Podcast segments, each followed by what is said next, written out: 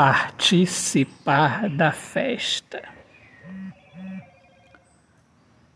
Eu quero participar da festa do amor que o seu sorriso me convida.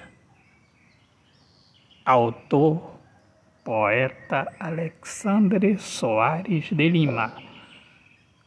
Minhas amigas amadas, amigos queridos, eu desejo a todos um feliz Natal muita paz, saúde, harmonia. Deus abençoe a todos. São os votos aqui do amigo de vocês, poeta Alexandre Soares de Lima, o poeta que fala sobre a importância de viver na luz do amor.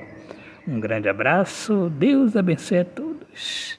Sejam bem-vindos aqui ao meu podcast Poemas do Olhar Fixo na Alma.